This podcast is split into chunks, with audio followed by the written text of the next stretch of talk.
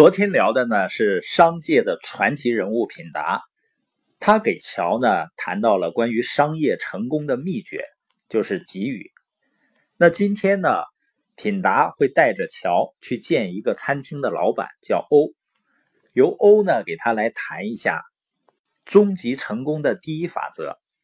这个欧呢拥有六七家餐厅，而且还有价值几个亿的商业地产。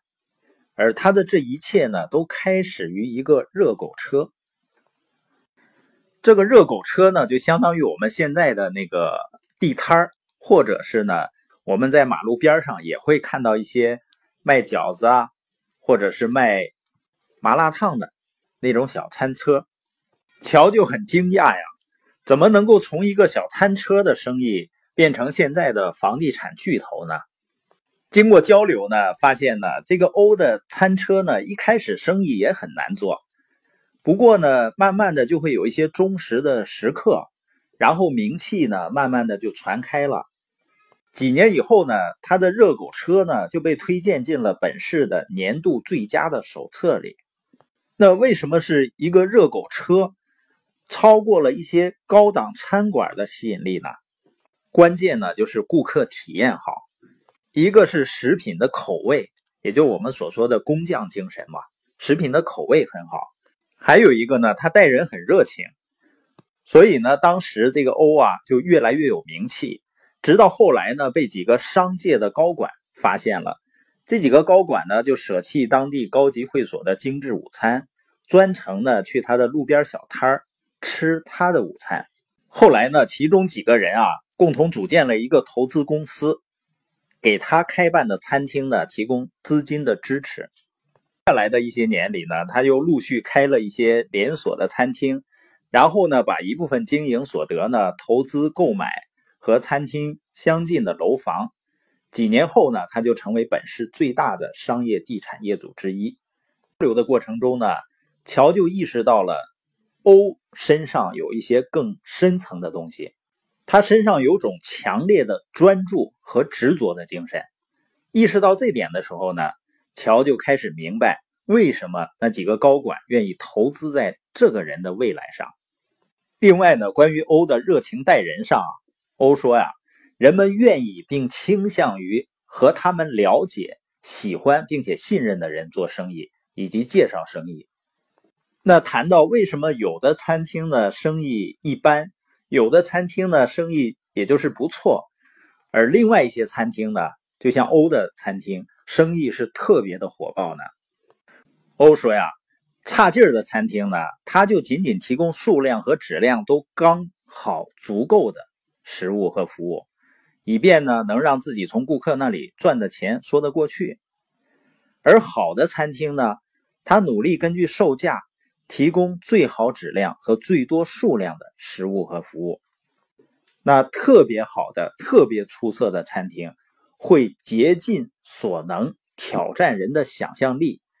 他的目标是提供比任何金额的钱能买到的更高质量的食物和服务。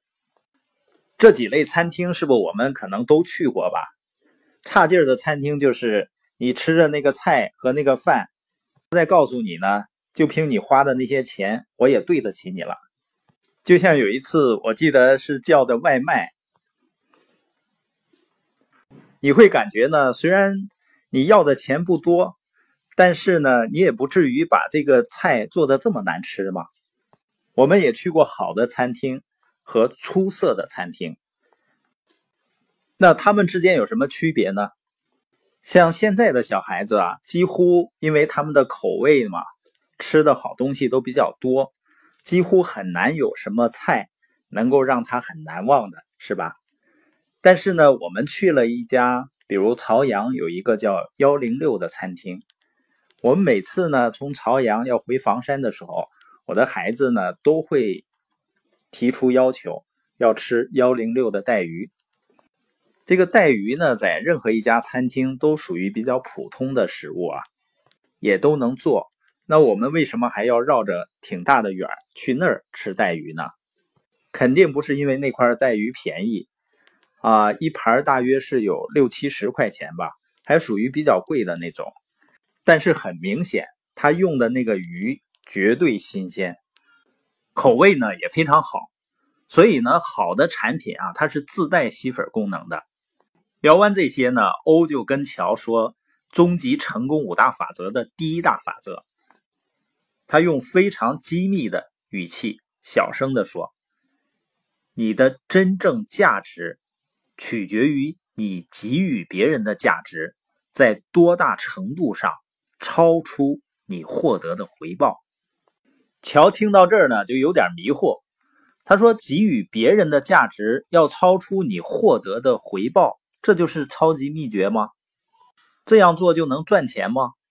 欧说：“呀，这样做能赚钱吗？是很好的问题，但是把它作为首要问题就糟了，它会把你带向错误的方向。那首要问题是什么呢？应该是这样做会服务他人吗？能有益于别人吗？能给别人增添价值吗？”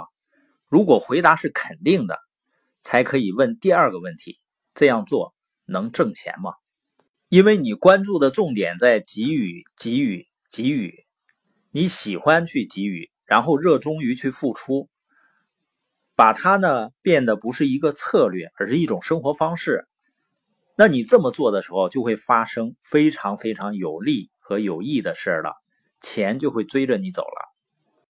所以，世界上所有伟大的财富，都是对自己能给予别人的东西很有激情的人创造出来的。他们的产品、服务或者想法，而不是总想得到什么的那些人。那些更热衷于得到什么，而不是给予什么的人呢？恰恰浪费了很多巨额财富。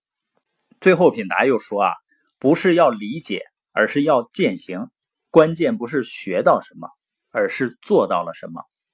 那今天播音的重点呢，就是终极成功的五大法则之一——价值法则。